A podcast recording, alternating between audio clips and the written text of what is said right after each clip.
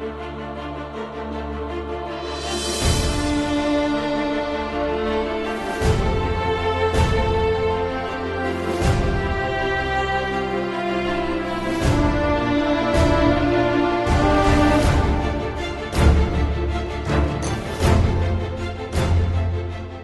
观看供求，微观看取舍。大家好，这里是尬聊财经，我是四品带刀护士。今天我们接着说外高加索三国啊，说到了小历史，上期说完了格鲁吉亚的，在苏联之前的，我们来说亚美尼亚这期。那么先说地理上啊，这个亚美尼亚它是跟格鲁吉亚有一点点不一样。亚美尼亚它与伊朗高原和小亚细亚的东部是连为一体的。因此啊，亚美尼亚的历史啊，与小亚细亚和两河流域以及伊朗高原的政权交替也是密切相关的。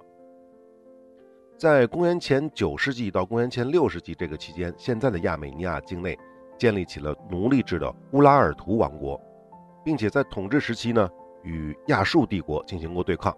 不过啊，他们可不是亚述人的对手啊。但是最终灭亡了乌拉尔图王国的，并不是亚述人。而是后来伊朗高原上崛起的米底王国。那在米底王国之后呢？我们都知道啊，是波斯第一帝国阿契美尼德王朝，它取代了米底，统治了亚美尼亚。再之后，亚美尼亚分别被马其顿呐、塞琉古帝国啊分别统治过，一直到公元前一九八年，罗马人打败了塞琉古，亚美尼亚在这个时间第一次独立了。在公元前一九零年，阿尔塔克西一世建立了阿尔塔克西王朝。这是一个亚美尼亚人的王朝，这个王朝在公元前九十五年至公元前六十五年这短暂的几十年期间，成为了西亚最强大的国家之一，其疆域从里海延伸到地中海，甚至影响到了埃及。这一部分呢，我准备了地图，大家可以看一下这个短暂的亚美尼亚帝国的疆域到底有多大，是比之前我们讲格鲁吉亚那个帝国那个王朝的疆域其实还要大的。如果大家想要看的话，可以关注我的微信公众号“四品带刀护士”，回复高加索、亚美尼亚、格鲁吉亚或者是阿塞拜疆都可以啊，这些关键字都可以，就可以看到这个地图了。从地图当中啊，我们可以看得出来，亚美尼亚人建立的这个阿尔塔克西王朝最鼎盛的时期，其面积是比之前我们讲的格鲁吉亚王国那个的还要大。它统治着外高加索的大部，现在的伊朗的西北部。伊拉克的北部、土耳其的东部以及叙利亚的大部和巴勒斯坦地区，可能有的朋友会问啊，我们之前讲过阿富汗，讲过两伊，讲过之前他们的历史，中东这段时间的历史，提起过很多的历史上的大王朝。那么亚美尼亚王国也好，格鲁吉亚王国也好，为什么我们之前没有提到过？这个原因很简单，就是这个亚美尼亚的阿克塔克西王朝的辉煌太短暂了，只有大概三十年左右。格鲁吉亚其实差不多啊，格鲁吉亚最辉煌的时候也只不过十来年，而这个时间啊，我们看到亚美尼亚王国建立的这个时间最强大的这个时间，但是实际上它的西边是更强大的罗马帝国，东边是帕提亚帝国，也就是安息帝国，在来自欧洲和来自中亚的两大帝国的挤压之下，阿尔塔克西王朝在公元一年左右灭亡。亚美尼亚从此就分裂了，西边呢成为了罗马的保护国，东亚美尼亚呢在公元六十四年建立了阿尔沙克王朝，但是它也不是一个独立的王朝，它成为了帕提亚帝国的保护国。大家是不是听得非常耳熟啊？我们讲格鲁吉亚的时期也出现过类似的情况啊。到了公元二二四年，萨珊波斯攻灭了安息帝国，为了抵制波斯人的拜火教的传播，公元三零一年。阿尔沙克王朝的提里达里三世定基督教为国教，注意这个时间啊，公元二二四年。要知道，这可比罗马帝国定基督教为国教要早了将近一百年。准确的说呢，是提前了九十一年。因此啊，亚美尼亚是世界上第一个确定单一宗教的国家。这里说到了亚美尼亚的基督教，我们就多补充几句。前面介绍简况的时候说过。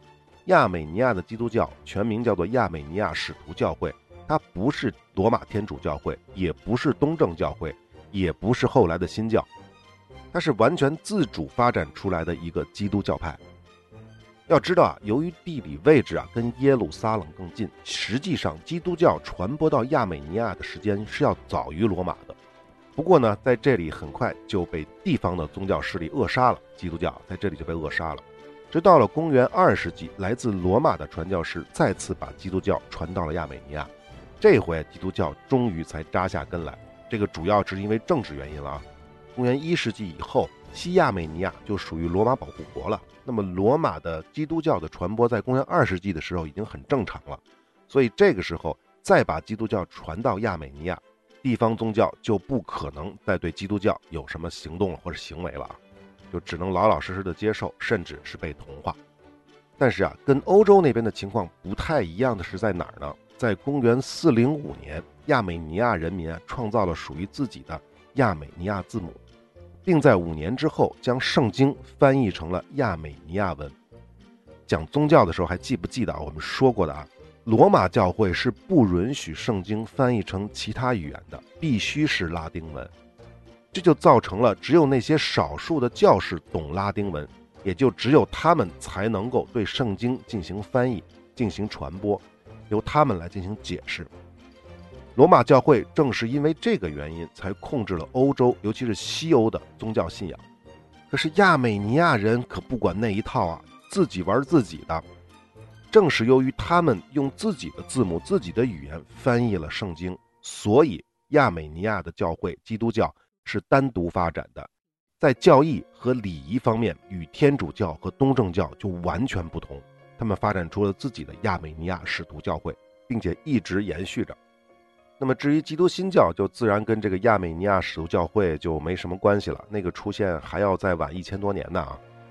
好，我们接着说，公元四二八年，亚美尼亚贵族推翻了阿尔沙克王朝，但此后的两百年间啊，东亚美尼亚人一直是被波斯人统治的。在这个期间，波斯的国教是拜火教，虔诚的亚美尼亚人为了保持自己的信仰，曾经爆发了两次反抗波斯统治的战争。最终迫使波斯帝国让步，让亚美尼亚一方面呢恢复了自治，另一方面保持了基督教的信仰。那么时间来到了公元六八零年，波斯被阿拉伯帝国灭掉了，阿拉伯人就入侵了亚美尼亚。我记得是讲宗教那期我们就说过，阿拉伯人所到之处最重要的一个行为就是要求当地人皈依伊斯兰教。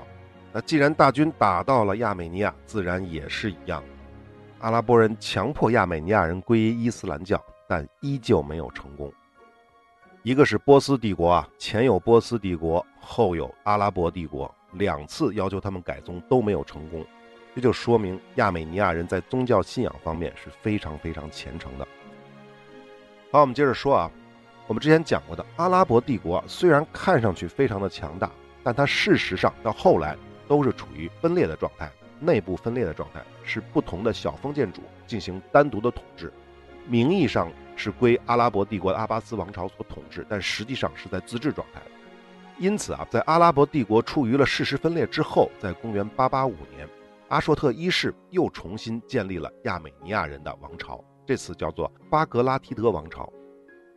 在此之后，我们其实前面说过，讲格鲁吉亚的时候说过，到公元十世纪的时候，外高加索这个地区啊，是成为了东西帝国的战场。在这个时间点呢，东边呢是塞尔柱突厥，西边呢是拜占庭帝国。一零六四年，亚美尼亚呢被拜占庭击败，巴格拉提德王朝灭亡，王朝的贵族就被迫迁移到了地中海东岸的奇里乞亚，这个位置呢是在现在的土耳其南部。他们在那里建立了一个叫做卢比尼王朝的小王朝，由于这个位置的原因呢，也被称为奇里乞亚亚美尼亚王国。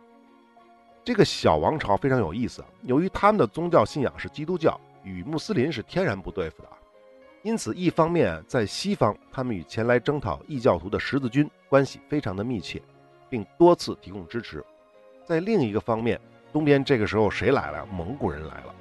蒙古在西征的过程当中，比如去打花剌子模、打塞尔柱的这些伊斯兰国家的过程当中呢，卢比尼王朝是积极的联系蒙古人。要跟蒙古人一起共同对付穆斯林，因此啊，他获得了蒙古人的信任。作为回报，蒙古铁蹄打到外高加索的时候，并没有去践踏亚美尼亚。因此啊，这个小王朝竟然在各大帝国的夹缝当中长期存活，一直持续到了一三七五年，这个国家持续了差不多三百多年，这是非常非常不容易的。不过三百年之后，这一方面啊，西边这个十字军不再东征了，东边的蒙古人也皈依伊斯兰教了，这个时候的卢比尼王朝就没法存活了。最终，在埃及的马穆鲁克王朝的不断的骚扰他们内部自己的纷争过程当中，这个王朝就灭亡了。我们之前讲过，中亚西亚那么多国家啊，其实很少有在蒙古来的时候能够幸免的，而这个卢比尼王朝也算是一个小奇迹了。呃，第二点，我们要说一下这个埃及的马穆鲁克王朝，大概简单说一下啊，这是一个由奴隶军人建立起来的伊斯兰王朝。我们讲库尔德人的时候说过，埃及那个地方曾经被萨拉丁建立起一个叫做阿尤布王朝，而这个马穆鲁克就是奴隶的意思。马穆鲁克禁卫军就是由奴隶组成的皇家禁卫军。十三世纪中期，阿尤布王朝的末代国王病逝了，他的宠妃想自己当女王。这个事儿呢，如果是在古埃及，这是没有问题的。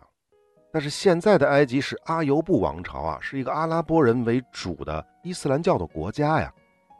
根据伊斯兰的教义，女性是不能够当苏丹，不能够当女王的。所以啊，这个宠妃没有办法，就搞了一个曲线救国的方案，他就跟掌握实权的马穆鲁克禁卫军的首领艾伊贝克结婚了。所以啊，再往后这个阿尤布王朝就不存在了，就变成了马穆鲁克王朝。这个马穆鲁克王朝极盛的时候，控制着现在埃及的大部、红海的沿岸和叙利亚、巴勒斯坦以及土耳其的一部。这个王朝呢，延续了大概两百多年，在一五一七年被强大的奥斯曼土耳其吞并。好，我们说回亚美尼亚地区啊，一零七一年，塞尔柱突厥替代了拜占庭的统治，控制了亚美尼亚地区。一二二零年前后，蒙古人又替代了塞尔柱帝国，再之后就是奥斯曼帝国了。跟格鲁吉亚是一样的。十六世纪开始，亚美尼亚又一次分裂了，又一次成为两个帝国的争夺的焦点。西边是奥斯曼土耳其，东边是波斯萨菲王朝。因此，亚美尼亚再次分裂为东亚美尼亚和西亚美尼亚，分别属于波斯和奥斯曼控制。到了十八世纪末、十九世纪初，沙俄的势力开始南侵。一八零四年至一八二八年。俄国两次打败了波斯，原本属于波斯的东亚美尼亚被沙俄吞并。那么再之后就是一战结束，亚美尼亚独立。但是在一九二零年，这个亚美尼亚呢被苏联控制起来，成为了一个苏维埃的国家。一九二二年十二月加入了苏联，一九三六年成为了亚美尼亚苏维埃社会主义共和国，苏联的加盟共和国之一。好，再后面的部分呢，我们留到后面再说。那么说到这里，大家应该清楚了，亚美尼亚其实跟格鲁吉亚是一样的，一直处于希腊、罗马、波斯、阿拉伯、蒙古、拜占庭、塞尔柱以及后来的奥斯曼、沙俄等大帝国的夹缝当中。因此啊，鲜有长期统一的国家存在，四分五裂倒是常态。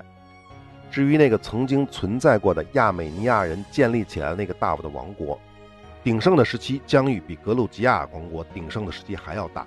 而且严格意义上讲，广义的亚美尼亚不仅包括现在亚美尼亚国家的部分，也包括了土耳其的东部。甚至如果你去查西亚美尼亚这个词条的时候，就直接会被转换成安纳托利亚或者是小亚细亚。也就是说，历史上的亚美尼亚绝对不是现在那区区几万平方公里。好，亚美尼亚在苏联之前的小历史，我们就先说到这儿。我们回过头来再来补阿塞拜疆之前的小历史啊。这个阿塞拜疆啊，在旧石器时代，阿塞拜疆这个地区就有了人类聚居的遗迹。这一点呢，跟格鲁吉亚是一样的。可能有朋友就会问了，说到这儿，为什么说到亚美尼亚的时候你没提远古人类呢？这个啊，实际上是我查的资料就没有提。不过呢，大家可以想一想，再看一下地图，格鲁吉亚是临黑海沿岸的，阿塞拜疆是临里海沿岸的，而且海岸旁边都有地势平坦的平原。而亚美尼亚的位置在什么地方？是在两个海的中间，是山地多、平原少。我猜啊，这个就是亚美尼亚没有远古人类遗迹的原因。好，我们接着说啊，大概自公元前九世纪，斯蒂亚提人定居在了现在的阿塞拜疆。此后，亚美尼亚的历史基本上是跟伊朗同步的。这个原因很简单，大家看地图就知道，阿塞拜疆这个地区跟伊朗高原的连接是非常紧密的，从地理上讲，因此最早统治这里的就是米底人，再然后是波斯第一帝国，也就是阿契美尼德王朝，后来呢是马其顿。这里要多说一句的是阿塞拜疆的名称的来历，据说呢它是源自一位波斯人，这个人的名字叫做阿特罗巴特斯，这哥们儿曾经是阿契美尼德王朝的地方总督。不过呢，在波斯帝国被亚历山大击败之后，这个阿特罗巴特斯啊，转而效忠了马其顿，摇身一变就成为了米底的总督。而阿塞拜疆的含义，便是我们尊崇神圣的阿特罗巴特斯的弗拉瓦奇。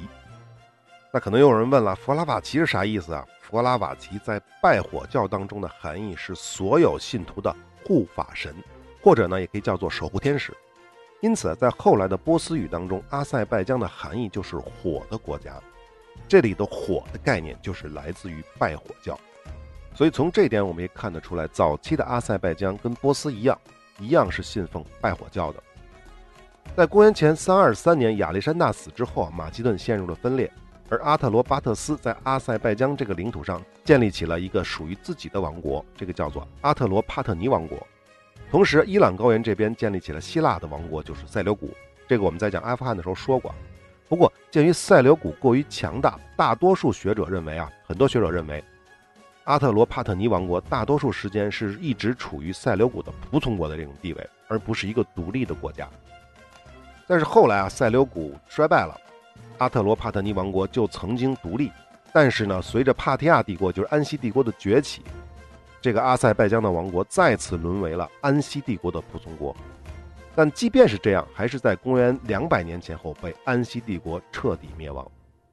好，说到这里，我们要补充一下，前面说的这个阿特罗帕特尼王国的位置，基本的位置在现在阿塞拜疆中东部的平原地区，而它西南部的山区，包括现在的飞地、纳西切万这些部分的历史呢，则跟亚美尼亚王国更加接近，我们就不赘述了。那么此后，阿塞拜疆这片领土先后被萨珊波斯、阿拉伯帝国统治。差不多到公元前七世纪，也就是萨珊波斯跟阿拉伯帝国政权交替的这个时期，波斯语当中开始正式称呼这片地区为阿塞拜疆。当然，也是阿拉伯帝国统治的时期，生活在这里的阿塞拜疆人皈依了伊斯兰教。到了阿拉伯帝国衰落之后，大量的来自中亚的突厥人进入了阿塞拜疆。在一零六七年，塞尔柱突厥占领了这里，也是从这个时期开始，阿塞拜疆的原住民与迁入的突厥人进行了长期的融合，人民逐渐进行了突厥化。当然，来到这里的突厥人也是伊斯兰化之后的，而且在语言上，他们也是更接近于突厥语，而与波斯语和亚美尼亚语是越来越远。那么，现在的阿塞拜疆的民族就是在这个时期逐渐形成的。也就是说，阿拉伯帝国的中后期，阿塞拜疆这个地区的原住民和突厥人、西迁的突厥人进行了融合，形成了阿塞拜疆这个民族。到公元一一三五年，以阿塞拜疆为中心，包括伊朗的中北部以及部分的伊拉克、土耳其和亚美尼亚的范围，建立了一个叫做埃尔迪古兹的王朝。这个实际上呢是一个突厥人的王朝，臣属于塞尔柱的王庭。但是后来呢，又向花剌子模称臣。直到一二三一年被到来的蒙古大军所灭。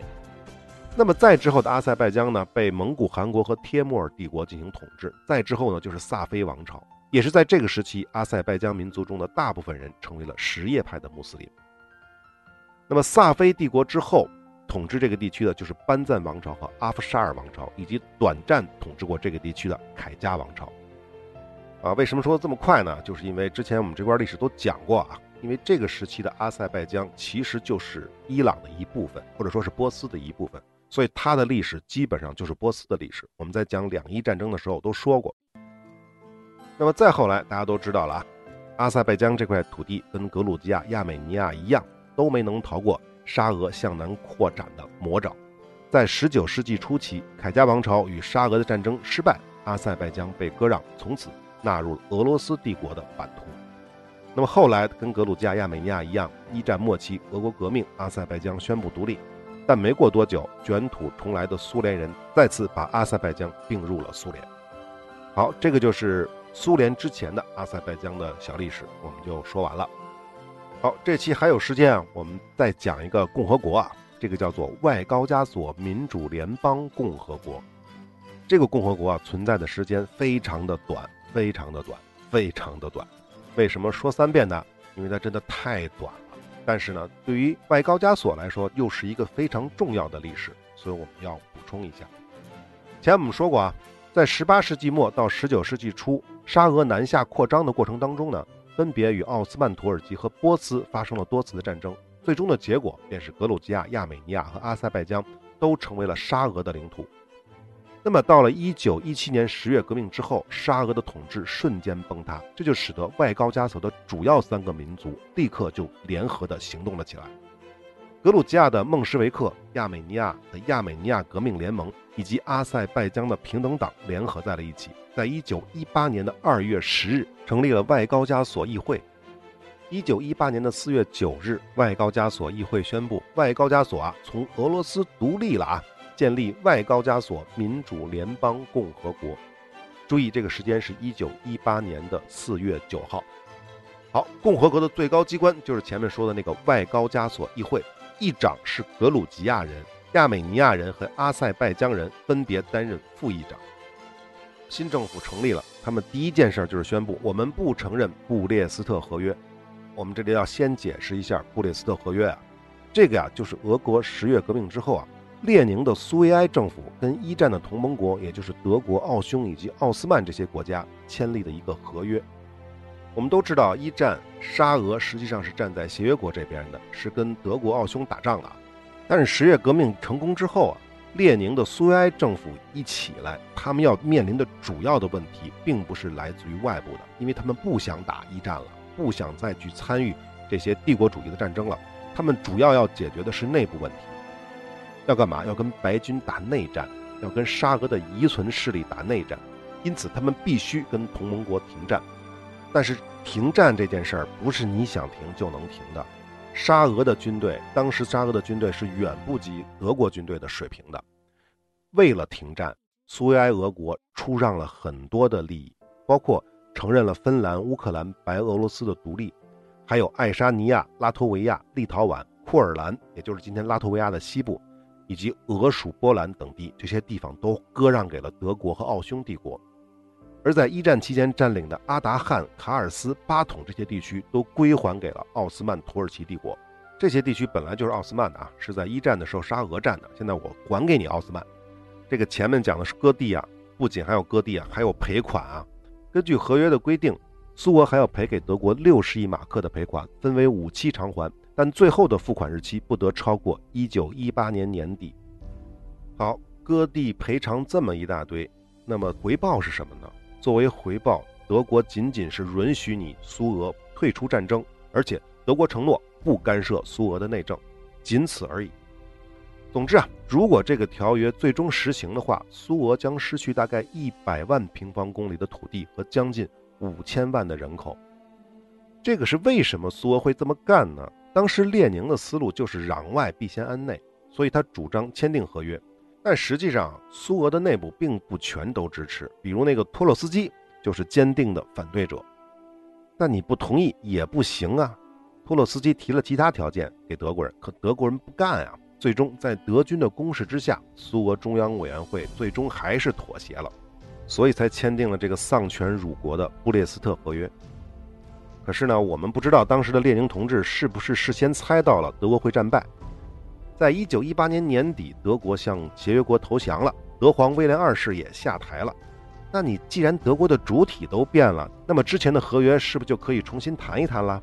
在一九二二年，苏联和德意志魏玛共和国重新签署了拉帕洛条约。根据这个条约，布列斯特合约的大部分内容均被废除。但是这个时间点是在一九二二年啊。废除这个条约是在1922年，而在1918年，也就是外高加索民主联邦共和国成立的这个时间是1918年。此时，布列斯特合约还是有效的。根据合约的规定，苏俄是要把原来一大块属于自己的领土割让给土耳其的。可是这一部分领土又是属于西亚美尼亚和格鲁吉亚的。而这个时候，亚美尼亚、格鲁吉亚以及阿塞拜疆已经成立了新的外高加索共和国了。那也就是说，如果按照合约去走的话，外高加索联邦的一大块领土就成为土耳其的了，所以新联邦就不承认布列斯特合约。但再次跟大家提醒一下这个时间点啊，一九一八年的四月九号，这个时候啊，战争还没结束，一战还没结束呢。你外高加索联邦再怎么着，你要面对强大的德国和奥斯曼土耳其啊，你联邦的实力差的不是一点半点的。你嘴上说不，人家真要抽你，你有什么办法？因此，他们只能跟同盟国去谈判。前面说了，亚美尼亚的一部分和阿塞拜疆几乎全部的领土都是沙俄从波斯人抢过来的，跟奥斯曼没什么关系。所以，在这个和谈的过程当中，这三个民族或者说后来的三个国家分歧是非常大的。刚才这一段不知道大家有没有听明白啊？这个其实很好理解啊。外高加索联邦去跟土耳其谈判。可是阿塞拜疆无所谓啊，阿塞拜疆并不存在领土问题，你们那些领土，西亚美尼亚和格鲁吉亚跟我没关系，那块领土归谁都行，我无所谓。再有一点呢，这亚美尼亚人是不可能跟土耳其谈判的，为什么？因为亚美尼亚人被土耳其人屠杀过，被奥斯曼屠杀过，他们是死冤家、死敌，根本就没得谈。那具体这部分我们后面会讲啊。所以啊，这种谈判根本就没法谈，谈不拢。最后怎么办？各玩各的。一九一八年的五月二十六日，外高加索议会宣布联邦解体。就在同一天，格鲁吉亚宣布独立。二十七日，阿塞拜疆宣布独立。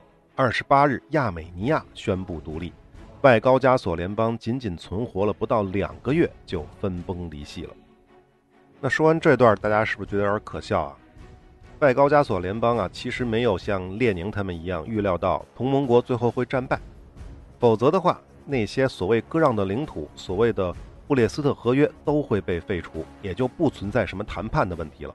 或者说呢，你只要谈判接着谈，多谈半年，同盟国就完蛋了，德国就完蛋了，奥斯曼就解体了。到那个时候还有什么问题吗？无论是西亚美尼亚还是格鲁吉亚的那一部分，都还是属于外高加索联邦的。但是呢，通过这个外高加索联邦的这个分裂的这个过程，我们也看得出来，短短两个月的时间，三个国家、三个民族、三种宗教聚合在一起的这个联邦根本就没有什么粘性，他们根本就连半年都坚持不了。所以啊，即便是他们能够等到同盟国战败，或者说呢，同盟国战败呢再提前几个月，即便是这种情况下。这个外高加索联邦也不可能持续太长的时间，迟早还是会分裂的。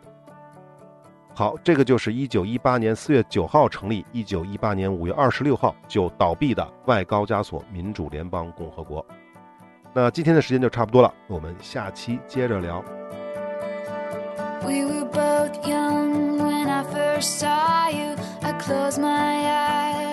flashback starts, I'm standing there on the balcony in summer air.